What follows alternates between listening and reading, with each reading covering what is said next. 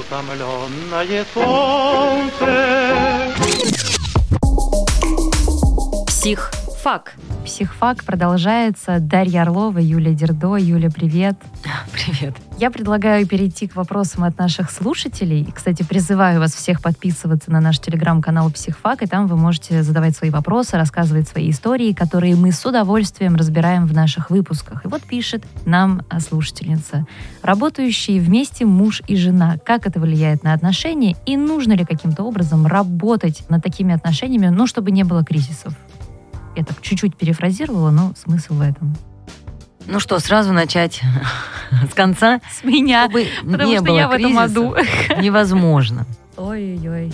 Кризисы всегда будут в жизни, ну вот это надо понимать. Но есть что обсудить, когда муж и жена работают вместе. Вот раз это твоя история, расскажи. Я иногда работаю над некоторыми проектами с мужем, и это очень плотная работа. При этом мы, естественно, остаемся в браке. Мы еще и родители. Не знаю, важно ли это или нет. Э, Вот мне интересно, э, это получается две модели взаимодействия уже, да, с э, человеком начинают работать?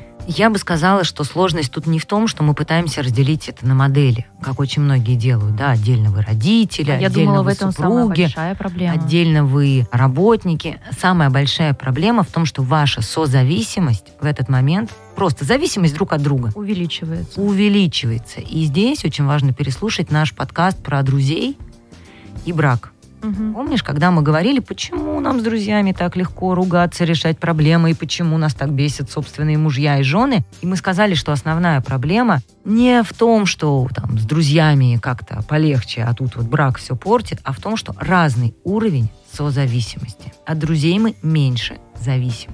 И когда друг в беде, когда друга разносит, нам это легче выдерживать, потому что когда разносит мужа или жену дома, это касается нас напрямую. И вот здесь, когда мы с мужем вместе работаем, мы зависим еще друг от друга и здесь. И в этом смысле наша взаимная зависимость увеличивается, уровень тревоги растет, потому что когда я вижу, что у меня муж поздно ложится спать, и это просто мой любимый муж, я могу в этом месте потревожиться, что он не выспится, не знаю, завтра не уделит мне много внимания, или, не дай бог, заболеет, а я так его люблю, переживаю за его здоровье. То тут я начинаю еще бояться, что он не выспится, и, значит, вовремя не пришлет мне документы, и у меня еще будут проблемы на работе, а значит, моя тревога растет, и мне сложнее ему сочувствовать, быть в близости, в отношениях. Вот это нужно понимать. Совместная работа – это всегда увеличение вот этой нагрузки. Нагрузки будет больше. При этом есть, конечно, и бонусы, такие как общие дела, общие цели, общие какие-то переживания. Это может как и скреплять брак, это точно будет скреплять брак и в то же время будет его сильно нагружать. Обязательно находить пространство, где вы независимы друг от друга. Потому что невозможно жить в тотальной зависимости от другого человека, когда все ваши цели завязаны на нем, на его здоровье, на его функциональности – и личная ваша жизнь, и здоровье ваших детей, если он отец, и ваши финансы, если у вас совместный бизнес. А что значит пространство, где вы независимы? Какие-то увлечения параллельно? А, увлечения, хобби, бизнес, где у вас есть ваши результаты, которые никак не зависят от него, не Мгм. знаю. Вот как бы он ни заболел, не сошел с ума и так далее, а вот мое у меня останется. Мгм. Что это мое? У кого-то свой бизнес, у кого-то бег, э, там, не знаю, триатлон, у кого-то танцы. Тут не так важно. Мое. Абсолютно отдельное пространство. Ну и, конечно, после того, как вы отдохнете, это было первым пунктом, ходить на свидание.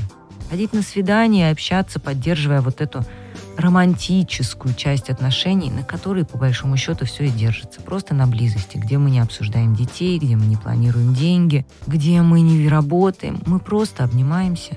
Если мы не обнимаемся, мы спим рядышком, мы смотрим кино. Мне очень понравилась последняя идея. Это такое время для секса без секса. Когда мы а, в любом случае бронируем какой-то отель, например, по четвергам с 6 до 9 вечера, мы туда приходим, и мы как бы это отель, это как бы для секса, но мы, скорее всего, не занимаемся сексом. Мы можем просто разговаривать, болтать, обниматься. Если вдруг захочется, ну, как бы, можно и секс, но это вот такое пространство побыть вместе. Вот это такие подстилки для отношений, но, опять же, кризисы будут. Кризисы точно будут.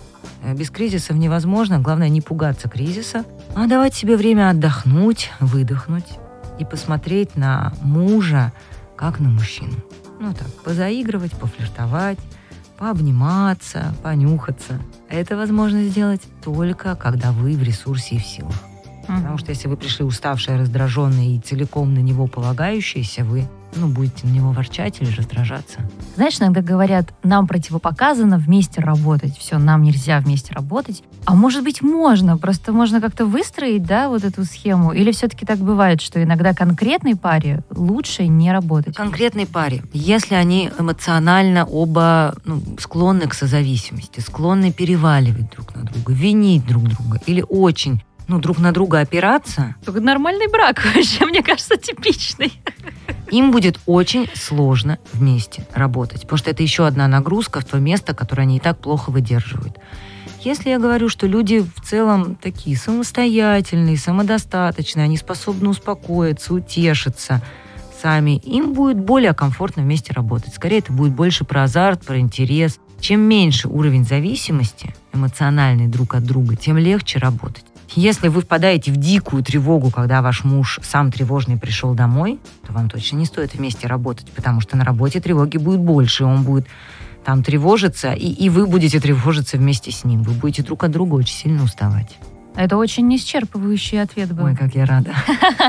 Я тоже сейчас о многом задумалась. Ну и не забывайте, друзья, если у вас возникают э, какие-то проблемы в паре, неважно по какой причине, вы всегда можете обратиться к опции семейной терапии. Да, ты знаешь, ты сказала, и я думаю, что семейная терапия, да. если вы работаете вместе, вот это прямо очень хороший ключик к решению проблем, потому что семейная терапия, она как раз позволяет разделить мою ответственность, ответственность мужа, лучше договариваться, разделить вот эти эмоции, что я тревожусь, что он тревожится, а меня это... Разделить. Вот есть моя, есть его.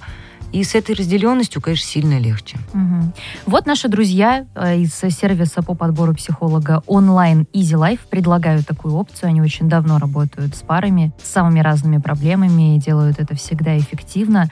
А если вам нужна такая опция, заходите в описание нашего эпизода. Я сказала, если вам удалось уговорить да. вашего мужа. Если вам удалось уговорить своего мужа или свою супругу на это, вы большой молодец, во-первых. А во-вторых, э, заходите в описание этого эпизода, найдете ссылку на Easy Life со всеми подробностями. Этот подкаст создан студией «Эфир». Если вы хотите стать партнером наших проектов или создать свой собственный, жмите на описание выпуска и найдете подробную информацию.